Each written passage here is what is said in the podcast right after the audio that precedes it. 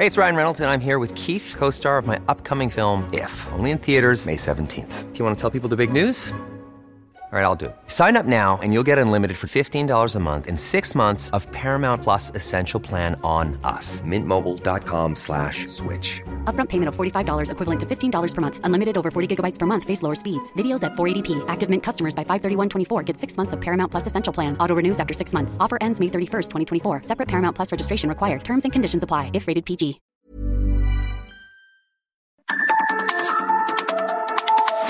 De norte a sur, las coordenadas de la información. Con Alejandro Cacho.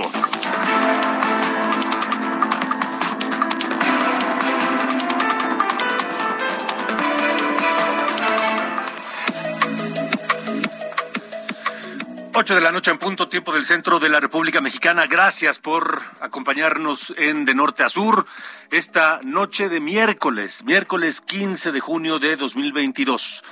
Yo soy Alejandro Cacho y le agradezco que nos acompañe y ojalá se quede con nosotros la próxima hora para compartir, para comentar, para tratar de digerir la información más importante del día de hoy. Esta noche aquí en De Norte a Sur hablaremos de la violencia que se alza en diversas regiones del país Mientras, digo, hablamos de Michoacán, hablamos de Chiapas, hablamos del Estado de México, hablamos del centro en, San Luis Potosí, mientras el presidente dice que está bien su estrategia de seguridad y que no la va a modificar.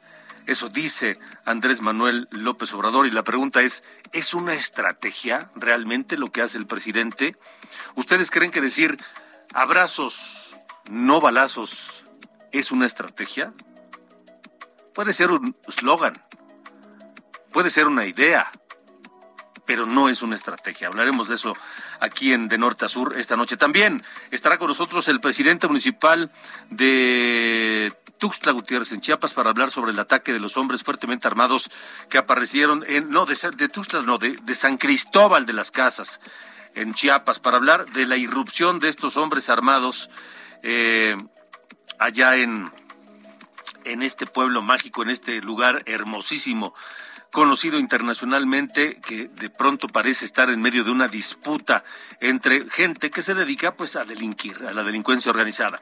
Los casos de COVID en México siguen a la alza. En México se reportan en las últimas 24 horas 9.452 contagios nuevos, 9.452 contagios nuevos es el número más alto desde que se comenzó el recuento, desde que se comenzó a informar diariamente sobre los casos de COVID, 9.452 y también 29 defunciones eh, de COVID en la República Mexicana. Pero, pero, los casos de COVID están aumentando no solamente en, el, en México, sino también en el continente americano, según dice la Organización Panamericana de la Salud. En el istmo de Tehuantepec vuelven las eh, clases a distancia. En eh, Quintana Roo vuelve el uso del cubrebocas eh, obligatorio, así que estaremos hablando del tema más adelante aquí en De Norte a Sur. También la Reserva Federal de Estados Unidos aumenta su tasa de interés casi tres cuartos de punto. Esto no se veía desde hace algunas décadas. El Banco de México, atento a lo que hagan en Estados Unidos, seguramente tomará una decisión similar. Pero eso ayuda a que el peso se recupere ligeramente frente al dólar, aunque, aunque siempre hay algunos asegúnes. Y Carlos Allende, nos va a hablar de lo que significa este, este, esta situación, el aumento de las tasas de interés y cómo nos va a pegar a usted y a mí, no solamente no solamente en el gasto con tarjetas de crédito, no solamente con el, las deudas que tenemos con los bancos, sino también con la deuda externa del país, porque suben las tasas de interés y sube la deuda también. Carlos Allende nos estará hablando de esto. Y eh, precisamente también estaremos hablando del maltrato a la, a la vejez. ¿Cuántos de nosotros no tenemos, pues, este, dicho con todo respeto, cariño y admiración, viejos en la casa, viejos, nuestro padre, nuestra madre, nuestra abuela, nuestros viejos. Insisto, dicho esto con todo respeto, hoy es el Día Mundial de la Toma de Conciencia del Abuso y el Maltrato a la Vejez. Y en México los números de abusos y maltratos a los viejos son escalofriantes. A pesar del respeto y amor que decimos que les tenemos, no los tratamos muy bien. Así que esos y otros temas esta noche aquí en De Norte a Sur. I'd sacrifice anything, come what might, for the sake of having you near. In spite of a warning voice that comes in the night and repeats and repeats in my ear. Don't you know, little fool, you never can win. Use your mentality, wake up to reality. But each time I do, just the thought of you makes me stop before I begin. Cause I've got you under. ¿Qué, qué te pasasazo, mi querido Ángel Arellano? ¿Cómo Hola, estás? ¿cómo estás, eh, Alejandro? Así es, escuchamos I've Got You Under My Skin, Te Tengo Bajo Mi Piel, una canción compuesta en 1936 por, por Cole Porter. La voz es de Ella Fitzgerald, una canción que se convirtió en las emblemáticas de Frank Sinatra. Sí. Pero pues aquí la escuchamos en voz de esta cantante estadounidense de jazz y de otros muchos géneros, quien falleció el 15 de junio de 1996 a la edad de 79 años en su casa de Beverly Hills. Nació el 25 de abril de 1917. Le decían la reina del jazz, es una de las máximas exponentes de este género, junto con Sarah Vaughan y con Billie Holiday. Así que escuchemos otro pedacito de I've Got You Under My Skin. I tried so Y también es hoy el cumpleaños 73 de Russell Hitchcock, que es un cantante nacido allá en Melbourne, Australia. 15 de junio de 1949 y es conocido por ser el vocalista líder de la banda Air Supply. Dice su biografía que sus primeras influencias, sus primeras influencias fueron precisamente Frank Sinatra y Tony Bennett, pero que su real interés nació cuando un amigo le mostró una canción de los Beatles y cuando en 1964 acudió a un concierto de la banda allá en Melbourne. A los 20 años, Russell Hitchcock fue convencido por su novia para participar en las audiciones de la obra Jesucristo Superestrella y ahí es donde conoció al guitarrista y cantante Graham Russell, quien después de intercambiar música y composiciones pues decidieron armar un grupo que se llamó Air Supply. Este es uno de sus éxitos, Even the Nights Are Better.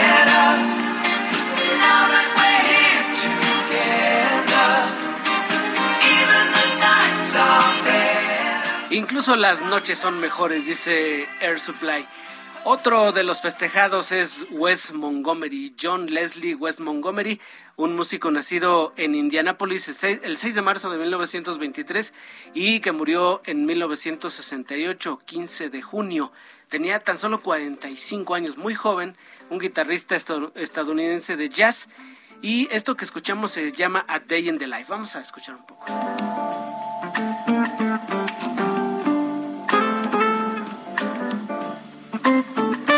Wes Montgomery formó su propio estilo, esto que no se lo sabría explicar técnicamente, pero me decía mi compañero operador, que es el guitarrista, que se llama octavas, este sonido muy característico, y es una influencia que podemos verla reflejada también en otro guitarrista estadounidense llamado George Benson, seguramente tiene alguna similitud si usted le pone atención. Vamos a escuchar más de este estilo en esta pieza llamada A Day in the Life.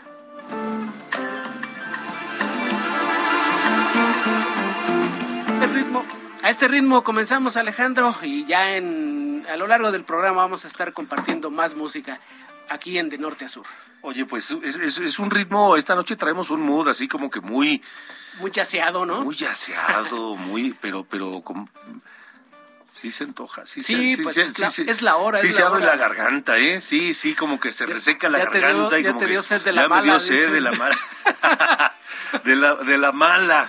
Para la otra nos preparamos, ¿no? Este, Sí, yo diría, venimos ¿no? muy, este, muy, muy trabajadores y todo, pero pues ya nos hace falta algo para esta hora, ¿no? Sí, sí, ya, ya merita. Y si usted Bueno. nos está escuchando en casa, y puede, pues Sí, ¿por qué usted no? que sí ¿Por puede, qué no? pues, aproveche. Acompáñenos desde allá. Sí, ¿No? es martes, buen día, ¿no? ¿Qué día es No, miércoles? miércoles, No, miércoles, ya. es miércoles, ¿qué pasó, Híjole, no. Bueno, pues ahí lo dejamos con Wes Montgomery y con la música. Así que así arrancamos en esta noche, Alejandro. Muy bien. Gracias.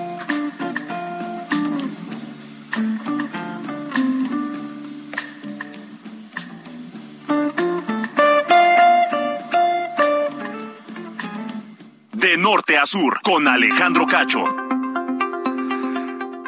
Esta noche eh, saludo a quienes nos escuchan por la cadena nacional de Heraldo Radio en toda la República Mexicana, en el sur de los Estados Unidos también nos escuchan, y ya no tanto en el sur, porque nos escuchan en, en, Chicago, en Atlanta, en, varios lugares, eh, por supuesto en Texas, en, California, en el sur de California, en Luisiana, en fin, en muchos sitios donde llega la señal de eh, Heraldo Radio y también en, hacia el sur, hacia Centroamérica, en el norte de Guatemala y algunas zonas de Berilice, también nos escuchan. Los saludamos desde la Ciudad de México. Y precisamente vamos allá al, al sur, vamos a Chiapas porque esta incursión en San Cristóbal de las Casas de hombres armados, encapuchados, que eh, dispararon y que aparentemente una persona murió.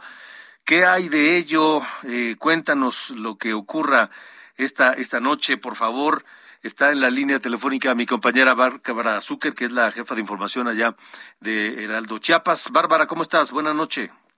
¿Qué tal, Alejandro? Muy buenas noches. Efectivamente, pues esta mañana el presidente de México, Andrés Manuel López Obrador, pues confirmó la muerte de una persona luego del enfrentamiento entre dos grupos que se disputan el control del mercado del norte en San Cristóbal de las Casas, un hecho lamentable para para la sociedad y sobre todo para un punto importante que hablando de, de manera turística, eh, turísticamente, ¿no? Estos hechos de violencia pues ya están siendo investigados y bueno, también el presidente municipal de San Cristóbal, Mariano Díaz Ochoa, confirmó esta información y dijo que no se ha presentado una denuncia alguna, más o menos comentaba que se trata de una persona que falleció cerca de las siete de la noche, aunque no se sabe si fue eh, si fue dentro del enfrentamiento o si fue una bala perdida, que todo indica que era entre esos dos grupos en las que también eh, quemaron autos, eh, se podían ver en las imágenes a través de redes sociales que vimos todos. Eh, también eh, dio una conferencia de prensa uno de los representantes del mercado del norte, Mariano Chávez Moreno, administrador del mercado regional de la zona norte de San Cristóbal, en el que ofreció pues eh, una conferencia de prensa y explicó que son 15 organizaciones que constituyen la Alianza por el Bienestar del Mercado Regional de la zona del norte. Y bueno, quienes son los que trabajan en este lugar y resaltó que el enfrentamiento ocurrido ayer fue entre dos grupos ajenos a esta alianza, los cuales están fuertemente armados y fueron creados por gobiernos pasados. Eso es lo, lo que comentó el administrador de este mercado y también reconoció que estos dos grupos pues se posesionaron por el momento del mercado de la zona del norte y pidieron ya la intervención de las autoridades pues para resguardar el inmueble. Sí. Posteriormente el pres- el gobernador de Chiapas, Rutilio Escandón, en su mesa de seguridad también eh, habló sobre la pronta intervención de las instituciones de seguridad en las que entró la Guardia Nacional, la Sedena, también la Policía Estatal y ya eh, mantienen este la seguridad de la población y llamó a la población a la calma y que ellos se van a encargar de, eh, de hacer justicia por todos estos hechos De lamentables. acuerdo. De acuerdo, bueno, pues eh, estaremos atentos, Bárbara. Por lo menos ya el gobernador dijo algo, porque en las primeras horas no se dijo absolutamente nada.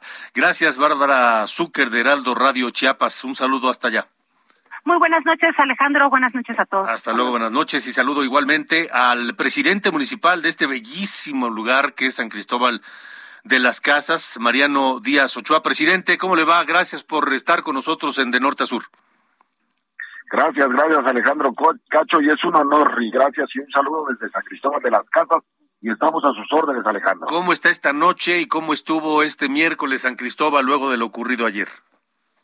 muy complicado, la gente temerosa, hubo miedo, hubo pánico, eh, un pleito que efectivamente lo que le comentaban hace un momento de que la administración del mercado se le hace que hay 15 organizaciones que lo respaldan. Son muchas organizaciones las que existen en este mercado, que es privado, no es ni municipal ni estatal, es un mercado privado, tienen escrituras cada locatario y se están peleando la administración del mercado entre dos grupos. Que efectivamente hay gente armada que nos sorprendió a todo el mundo que exhibieran armas que son de uso exclusivo del ejército, que no, nos, lo, no lo tenemos ni nosotros como policía municipal y que nos rebasan en número y en armamento. Yo asumo la responsabilidad como presidente municipal y lo tengo que reconocer, que tengo la obligación de que mi policía tenga mayores elementos, que esté bien armado y tener más vehículos para una reacción inmediata. Porque la ciudadanía de San Cristóbal ayer se sintió abandonada, se sintió desprotegida, sintió que su policía no le respondió y asumo toda la responsabilidad, Alejandro. Sé que solos no podemos, pero necesito el acompañamiento del Estado y de la Federación. Cuando ya nos acuerpó la Policía Estatal, porque el gobernador ordenó inmediatamente la coordinación conmigo y ordenó a la Secretaria General de Gobierno y a la Secretaria de Seguridad Pública, y luego pedimos el auxilio con Guardia Nacional y el Ejército, que estaban en otro operativo en un municipio aledaño que se llama Teopisca. Por eso es la tardanza en llegar. Nosotros llegamos como policía inmediatamente, pero al ver que nos estábamos rebasados en todo, fue prudente no acercarnos tanto para que no nos dispararan y en un momento hubiera un enfrentamiento.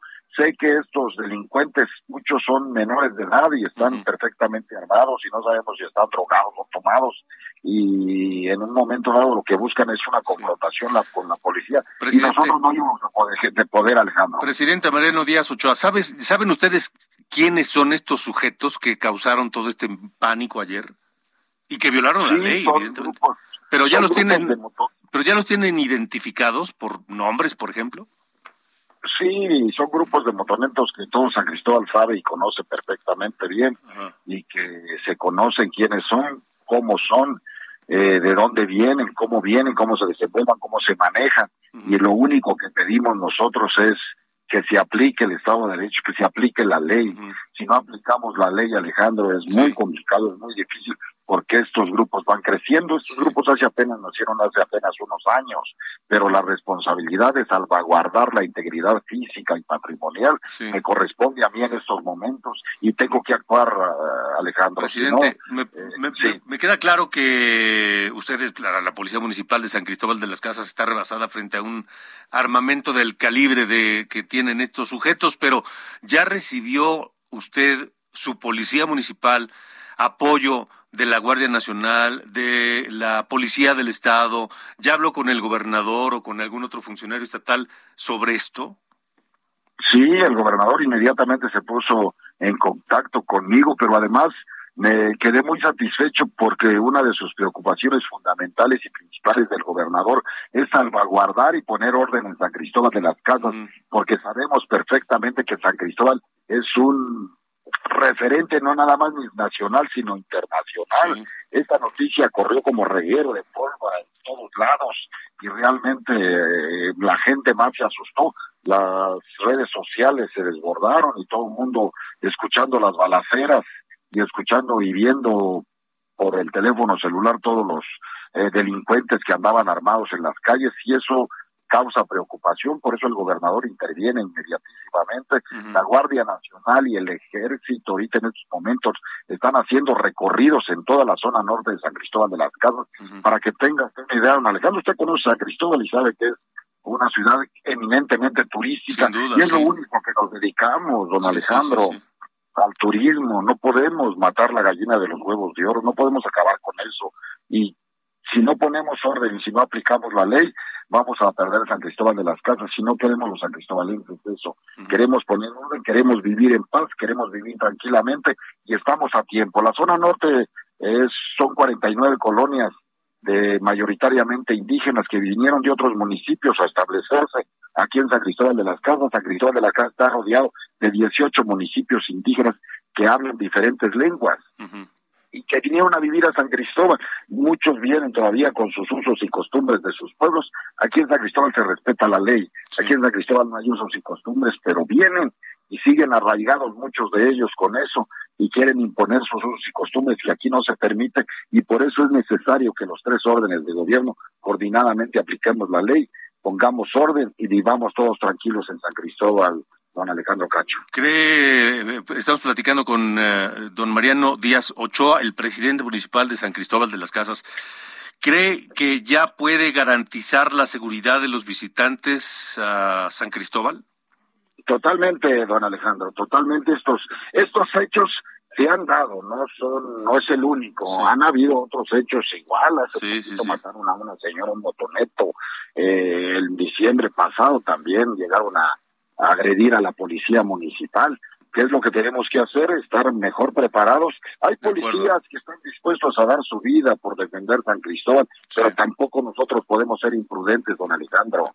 Tenemos que caminar eh, tranquilamente, tenemos que ser eh, respetuosos también, pero a los delincuentes hay que meterlos a la cárcel, don Alejandro. De acuerdo, de acuerdo, presidente. Le agradezco mucho que nos haya acompañado esta noche aquí en De Norte a Sur y estamos a sus órdenes, don Alejandro. Y, un abrazo. Y lo esperamos pronto en San Cristóbal de las Casas. Es una maravilla ese lugar, es una maravilla. Un abrazo. Un abrazo, don Alejandro. Igualmente, gracias. que le vaya muy bien. De verdad es una maravilla San Cristóbal de las Casas. Si usted, si ustedes que nos escuchan no lo han, no lo conocen, vale muchísimo la pena ir a San Cristóbal de las casas. Son las 8 de la noche con 21 minutos tiempo del centro de la República Mexicana.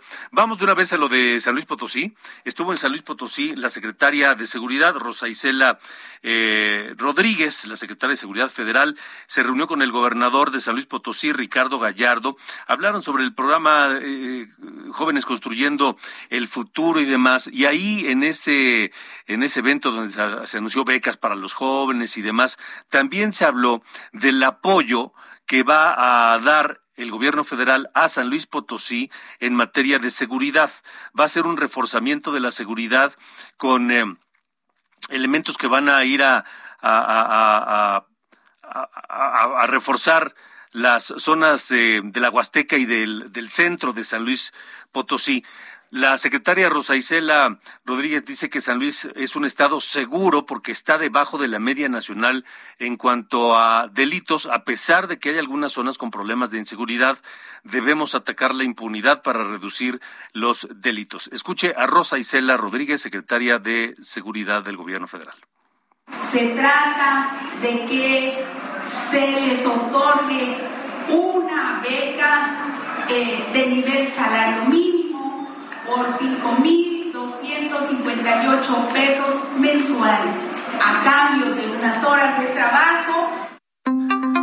Como parte de la estrategia de prevención de los delitos, mantener ocupados a los jóvenes para evitar que caigan en la delincuencia organizada. La secretaria Rosa Isela Rodríguez eh, dijo que se enviarán, ofreció enviar grupos de trabajo especializados a San Luis Potosí eh, para trabajar en coordinación con el gobierno del Estado, con la Fiscalía del Estado y la Guardia Nacional.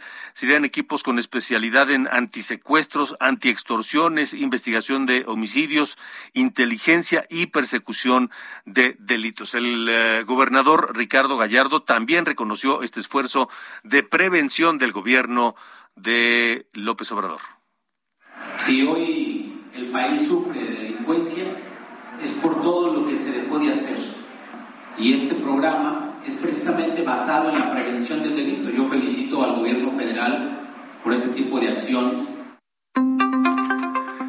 Así, así, esto, este evento allá en San Luis Potosí. 8 con 23, estamos en de norte a sur en esta noche. Vamos a hablar más adelante, le decía, todos, todos, ¿quién no tiene un, un viejo en casa?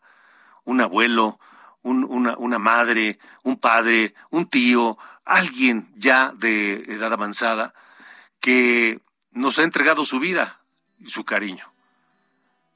Y hoy en el día en el que se habla de la, de la lucha contra el maltrato a la vejez, el, abuso y el maltrato a la vejez, vamos a hablar de este tema porque los números de, de ancianos abusados en México por su propia familia enchinan el cuero Vámonos a una pausa, pero antes escuchemos esto de Kansas, que es, es un himno y es Dust in the Wind. ¿Y por qué? Porque hoy cumple 71 años Steve Walsh, el cantante y compositor de Kansas. Esto es Dust in the Wind.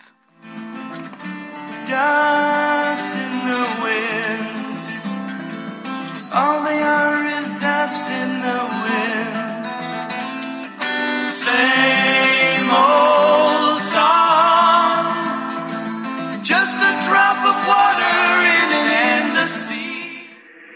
De norte a sur.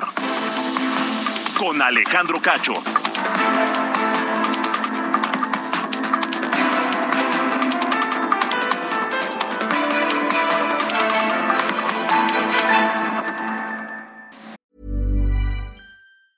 Hiring for your small business? If you're not looking for professionals on LinkedIn, you're looking in the wrong place. That's like looking for your car keys in a fish tank. LinkedIn helps you hire professionals you can't find anywhere else, even those who aren't actively searching for a new job but might be open to the perfect role. In a given month, over 70% of LinkedIn users don't even visit other leading job sites. So start looking in the right place. With LinkedIn, you can hire professionals like a professional. Post your free job on linkedin.com/people slash people today. De norte a sur, las coordenadas de la información. Con Alejandro Cacho.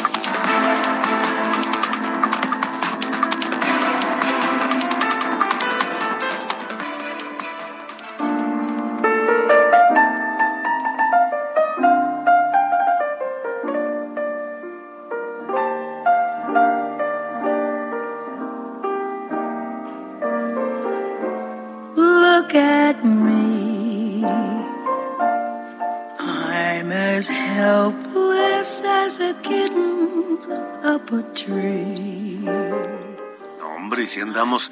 Pongan la media luz aquí, la cabina. Media luz. Un poco de neblina dentro de la cabina. Unos hielos, un old fashion. Y un whiskazo. El Wisconsin. ¿No? Simón. ¿Cómo ven?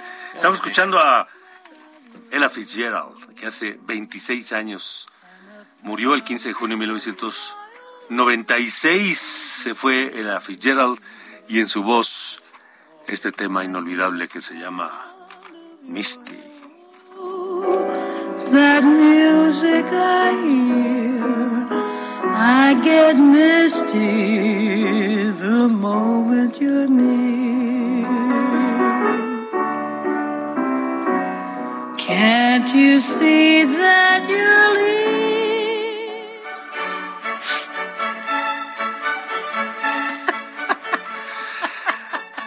Ha llegado el momento inconfundible, inigualable, de este joven mozalbete, irreverente e inteligente. Sir Allende, Carlos Allende. muy bien, ya aquí entrando a la, a la Ah, corte ¿verdad? de Cacho. Ah, ¿verdad? Pero No, fíjate, está buena. fíjate, fíjate. A ver, Mozalbete, sí, sí. irreverente, Inteligente. inteligente. Nada más. No, no, aquí es un No derroche. te que- podrás que quejar. el mismo Cervantes estaría Eh, babeando. para que veas. ¿No? Así dando Para reverencia. Reverencia, licenciado Cacho. como de que no?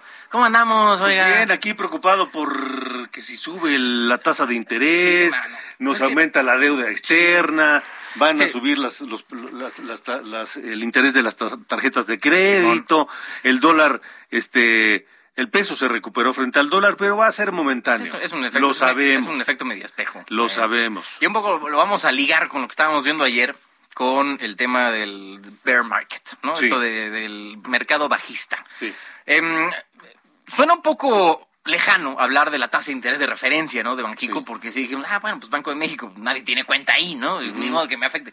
La cosa es que eh, los bancos comerciales, donde tú y yo y la gente que nos escucha tiene su cuenta de banco, se fondea a través de Banxico.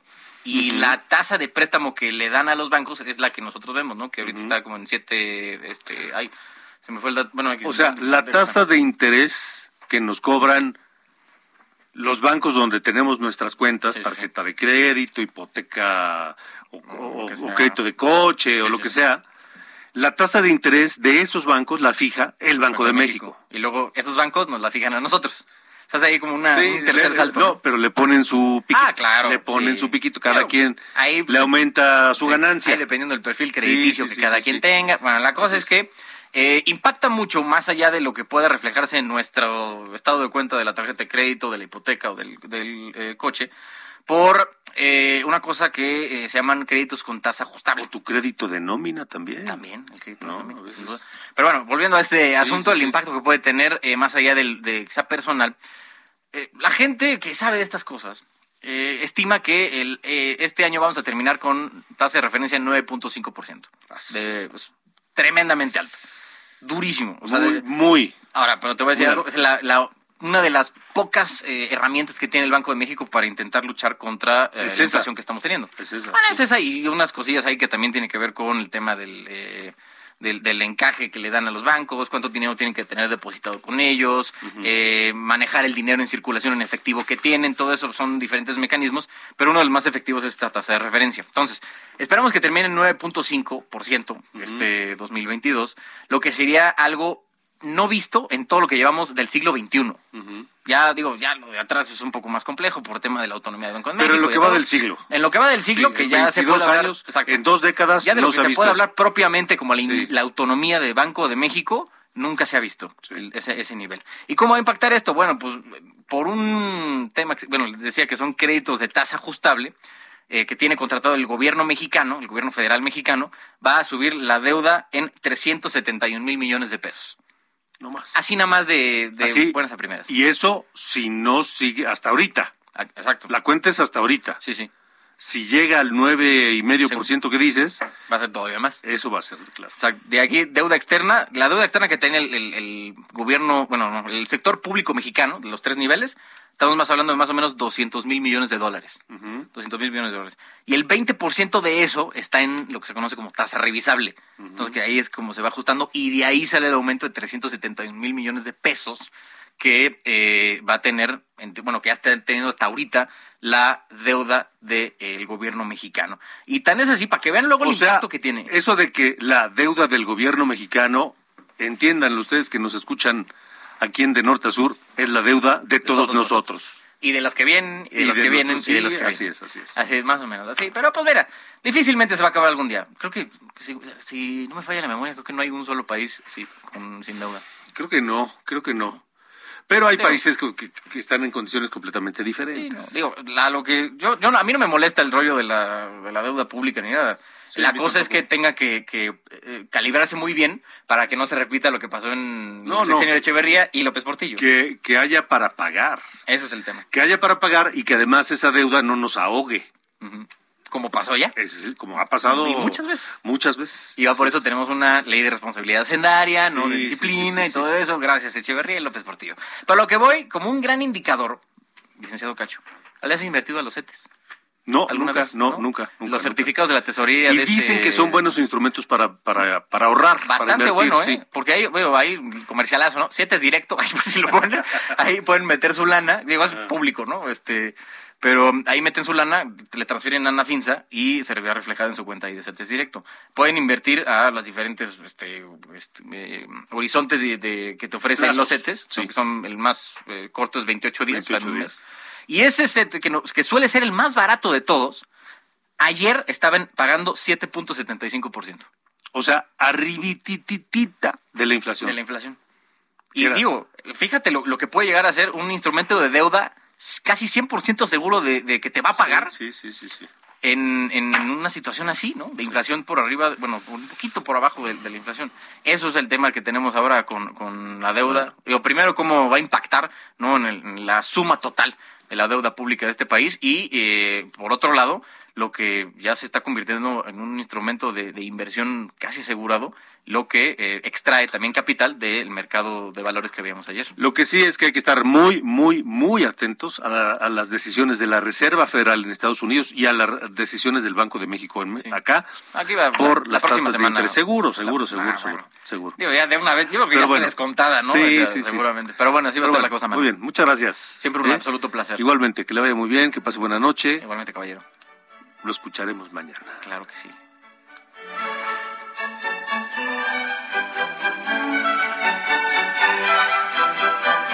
De norte a sur, con Alejandro Cacho. Vámonos a Oaxaca porque no se recuperan del golpe de Ágata y ahí viene Blas amenazando nuevamente las costas oaxaqueñas. Ivonne Flores, jefa de información de Heraldo Radio Tehuantepec, buenas noches. Buenas noches, Alejandro.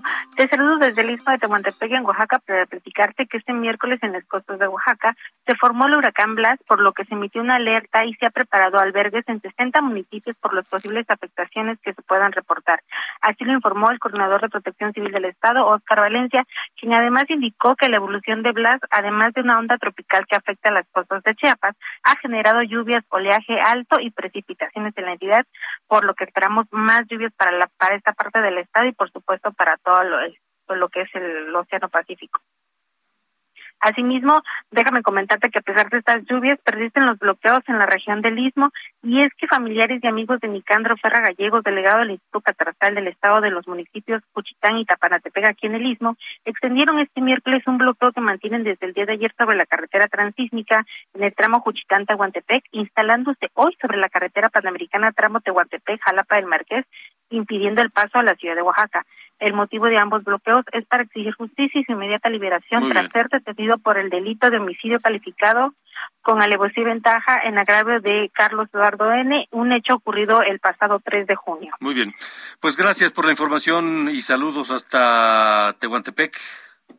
Muchas gracias, muchos saludos también para allá la Ciudad de México. Igualmente, gracias, Ivonne Flores. Y de Oaxaca vamos a Tamaulipas, porque José Hernández nos tiene este, este asunto de la diputada Úrsula Patricia Salazar Mojica, que está en un proceso de desafuero acusada de, pues, de moches, de corrupción.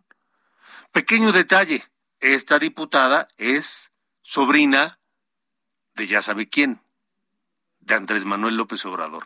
Pero además le acaban de cachar robándose un celular de otro diputado allá en el Congreso. José, buena noche. Muy buenas noches para ti y todo el auditorio. La sesión de la Comisión Instructora del Congreso del Estado para proseguir con el trámite de procedencia del desafuero de la diputada Úrsula Patricia Salazar Mojica, coordinadora del grupo parlamentario de Morena en el Congreso, no se efectuó como se tenía programado debido a que los diputados panistas y priistas integrantes de la comisión no se presentaron. La Comisión Instructora del Congreso había sido citada para sesionar a las 10 horas de hoy pero los cinco diputados panistas integrantes de la comisión no acudieron. Sí asistió un agente del Ministerio Público de la Fiscalía Especializada en el Combate a la Corrupción, que es quien formuló la solicitud del desafuero de Salazar Mujica acusada del delito de cohecho.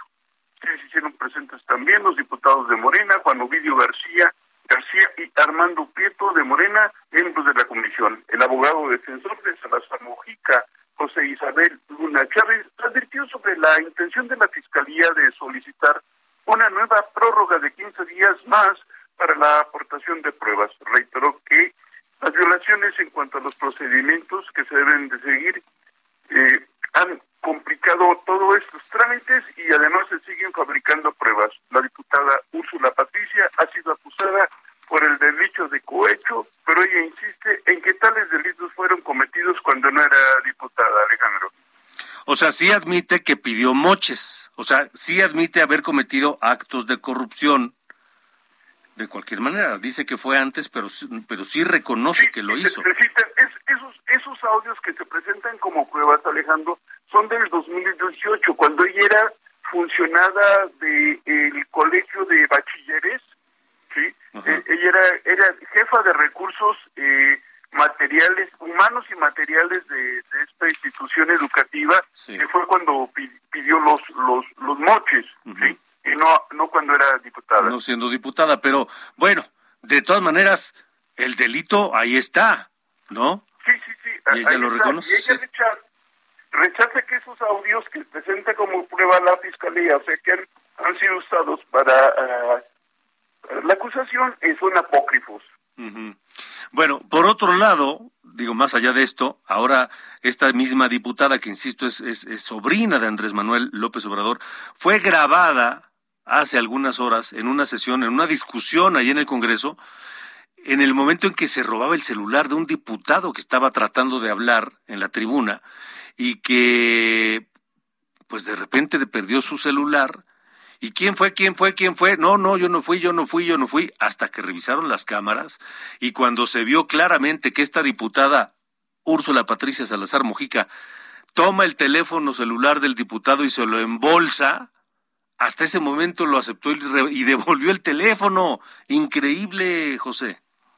Sí, así es, y déjame expresarle, pues, este, eh, estos, estos este, diputados de Morena en el Congreso tienen este eh, igual maña, porque otro diputado se echó al, bolsillo, al bolso de su saco los, los, los micrófonos eh, que se tienen instalados en la en la mesa directiva del salón de sesiones, bueno, para que no hablaran los diputados, la presidenta, los secretarios de la mesa directiva, fue quitó los micrófonos y se los guardó en su saco. No, hombre, qué nivel, qué nivel de diputados allá en, en Tamaulipas. De Morena, ¿verdad, eh, José? Pues sí, también se prestan a, ese circo maroma y teatro los diputados, los diputados del PAN, ¿eh? También. También, también, pues, también le entran también. a las rancheras. Qué nivel, qué nivel. Gracias, José. Buenas noches. Muy buenas noches para ti. Igualmente, José Hernández, corresponsal allá en Tamaulipas. La diputada, le digo, Úrsula Patricia Salazar Mojica, resulta que es sobrina del presidente de la República. Acusada de a pedir moches, o sea, de corrupción, cosa que ella reconoce, pero dice que no fue cuando siendo diputada, sino antes. Y ahora la graban robándose un celular. Y lo niega, lo niega, lo niega, hasta que no le quedó de otra. La acorralaron, le mostraron el video y entonces ya tuvo que devolver el teléfono celular del diputado. ¿Qué nivel? 845. De norte a sur, con Alejandro Cacho. Le comentaba al inicio del programa que hoy es el Día Mundial de la toma de conciencia del abuso y maltrato a la vejez. Y le decía que en México presumimos de tener una estructura familiar muy sólida, donde para los mexicanos la familia es lo primero, antes que muchas cosas. Y presumimos también los mexicanos de, venerar a nuestros ancianos, a nuestros viejos, de tenerles un enorme cariño, respeto, admiración, de darles un lugar pues preponderante como gente sabia, como gente experimentada, como gente querida, muy querida.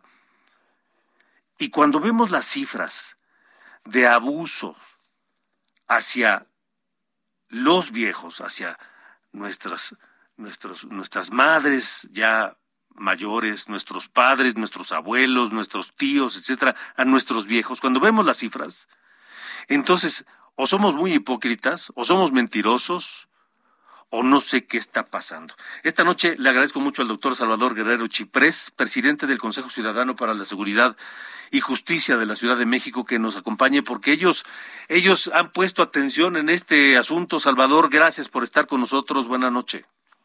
Alejandro, eh, me da mucho gusto y muchísimas gracias por tu generosa apertura y quiero dar continuidad a tu muy, muy precisa introducción.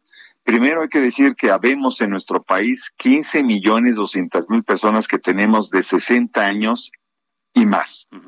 Y de esas personas, pues, eh, que constituimos el 12% del total nacional, pues cuando menos uno de cada siete, sostenemos que puede ser uno de cada seis, de todo ese inmenso volumen de personas han sufrido lamentablemente algún tipo de agresión, sea violencia inclusive sexual, física, económica, patrimonial, verbal, emocional. Y los datos que tenemos en el Consejo Ciudadano que atendemos llamadas de todo el país nos indican, solo como una muestra de 3.000 reportes específicos que hemos analizado que se refieren a maltrato a personas adultas mayores, que básicamente, primero, las primeras víctimas son mujeres. Eso es algo que me parece muy importante. Segundo lugar, que básicamente es precisamente en el entorno familiar muy cercano donde se registran las agresiones. Y te doy tres datos muy específicos. 53% de las agresiones o de esta situación de abandono, maltrato, provienen de hijas o hijos, 53%. 33% proviene de otras y otros familiares y 11% de la o el cónyuge. Yo creo que ahí ilustra un poco este planteamiento que tú haces con mucha precisión acerca de, primero, pues eh, tal vez en general, sí, sí funciona este criterio solidario y comunitario muy importante, pero ahí tenemos una, una situación que no es conveniente ignorar, que es necesario visibilizar y que es necesario atender. Eh, ¿Hay sanciones para quien abuse contra, contra, contra, contra los viejos, este Salvador? Y dicho, de verdad, de verdad, esto de, de viejos, dicho con, con enorme respeto y cariño por nuestros viejos. Bueno, eh, yo creo que, como dicen algunos eh, colegas, eh, hombres y mujeres, la palabra en sí misma no es peyorativa. Hay quienes reivindicamos y reivindican, inclusive en América Latina, la palabra viejo en su sentido positivo, depende cómo lo dices y en qué contexto. Lo más relevante es cómo realmente estamos incorporando un compromiso, primero, de sensibilizar sobre lo valioso de las personas mayores, porque es un privilegio llegar a cierta edad. Segundo, que es necesario promover la participación de las personas mayores en la sociedad. Tercero, pues hay que eliminar el lenguaje estigmatizante. Y cuarto, hay que potenciar los servicios de atención psicológica y también de guía jurídica para las personas mayores y eso en el Consejo. Y ya respondo a tu pregunta. Por supuesto que se pueden establecer sanciones en relación con las violencias, depende cada caso, ¿verdad? Depende la profundidad y lo radical que éstas sean y cómo afecten la integridad de las personas y los derechos de estas cuando tienen 65 años y más, especialmente no solo de 60 y más, sino ya específicamente de 65 y más. Así que sí las, sí las hay, pero pues para que se eh, active el sistema de procuración de justicia en lo local y lo nacional es necesario reportar y es necesario denunciar y eso estamos convocando y te agradecemos mucho que nos permitas decirlo, porque hay que señalarlo claramente. En todos los centros, eh, digamos, sobre todo urbanos, hemos tenido reportes eh, en todo el país, ¿no? Que reflejan esta situación. Insisto, que puede estar incorporando un, hasta una sexta parte de la población de 60 y más. Eh, Salvador, doctor Salvador Guerrero Chiprés, eh, ¿será factor de este gran nivel de abuso contra las personas mayores la falta de infraestructura en México para atender a la vejez? Fíjate que yo creo que hay un conjunto de transformaciones que han ocurrido en estos 35 años. Tú como periodista, pues estás seguramente muy pendiente de esto que se ha transformado. Primero, ya no es una familia, si son diferentes formas de familia. Segundo, hay una relación nueva entre los integrantes de las familias. Tercero, por supuesto, la tecnología ha transformado el entorno familiar. Cuarto lugar, los valores atribuidos a las personas y los roles correspondientes han, se han modificado. Y también, claro, en el espacio público que le corresponde en buena parte a la gestión de aquello que es la política pública, pues es necesario aprovechar las ventanas de oportunidad muy obvias. Pero en el espacio individual, domiciliario, donde debería imperar el tema del afecto y del amor, yo creo que hay un tema que hay que profundizar y hay que hacernos responsables. Por eso es muy precisa tu introducción, insisto, porque bueno, estamos hablando de lo que respetamos a los adultos mayores y hablamos de la palabra respeto, que es un valor fundamental de los mexicanos, pero a veces no se convierte en una realidad en el hogar. Salvador, ¿a dónde podemos reportar eh, el abuso de, de una persona mayor? No importa si es nuestro familiar o no. Muchas gracias por darnos la oportunidad de mencionarlo. Tuvimos una reunión ayer con la directora nacional del DIM Nacional, Nuria Fernández, y planteamos este tema y lo planteamos con empresarios, también con gobierno local y federal.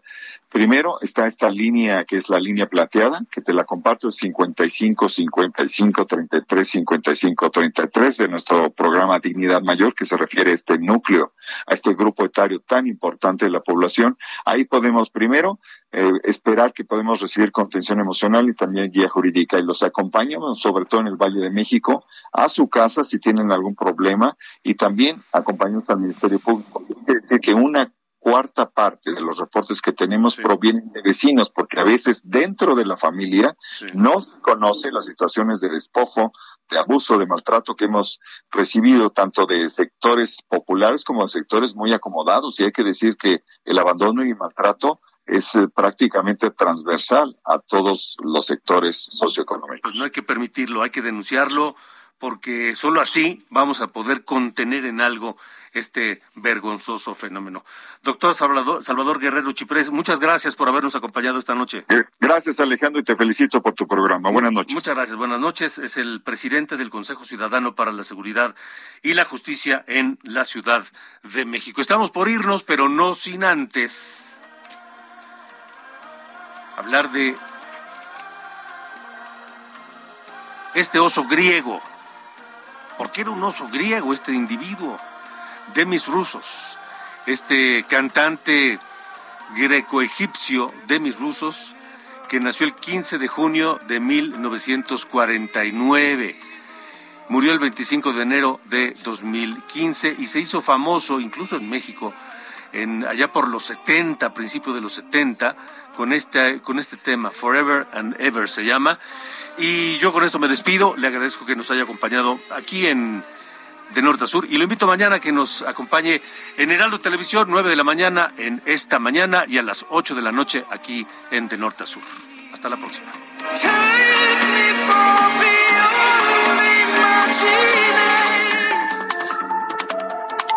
Esto fue De Norte a Sur, las coordenadas de la información.